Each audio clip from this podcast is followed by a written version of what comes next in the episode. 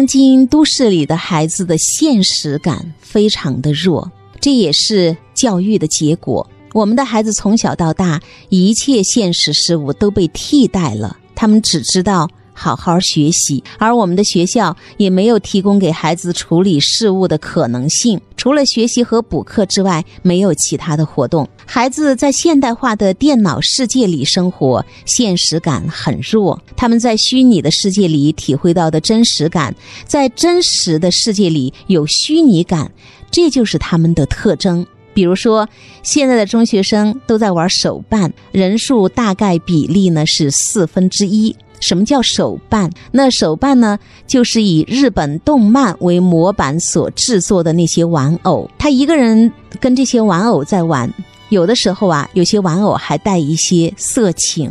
一个男孩子玩到他会爱上这个玩偶，然后就会在虚拟世界里面捣鼓这个真实的感觉。他们在网上交流，似乎这个玩偶是一个活人一样。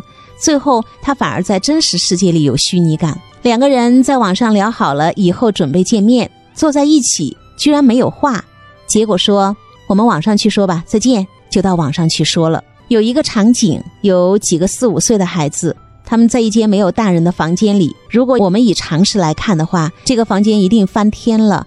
地上都是水，弄得一塌糊涂。但现实是，这个房间门一打开，鸦雀无声，每个小孩都很安静，比老人院还宁静。这就是我们的孩子，他们一不怕死，二就怕苦。你跟孩子说不好好学习，将来会过什么苦日子？他会跟你说，不可能的。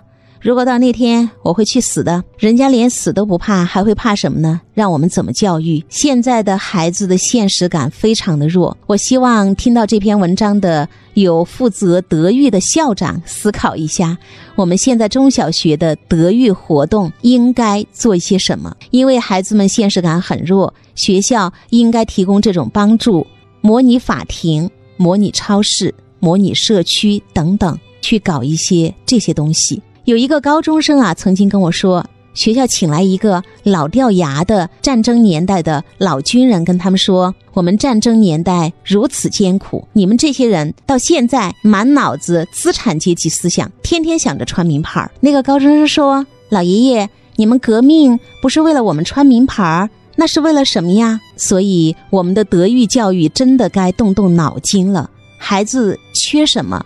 你要给他什么？德育教育是育人，不是灌输某些东西。你要把他育成一个健康的人，不然一个没有现实感的人，到后来他的人格是会有问题的。曾经有一次，一个重点中学高中的学生，他带了一个手机给我们看，他说：“老师，我们在玩这个东西。”我一看吓了一跳，玩什么呢？一人割自己一刀，很好玩吗？这种行为。我们怎么理解？这就是现实感缺乏的表现。他必须这样才能找到自己真实的存在。可惜我们教育者全然不知，我们只知道他的成绩上去了还是下去了，而成绩下来有太多的因素。我们一定要了解我们的孩子，这些都是他的内心的一些痛苦点。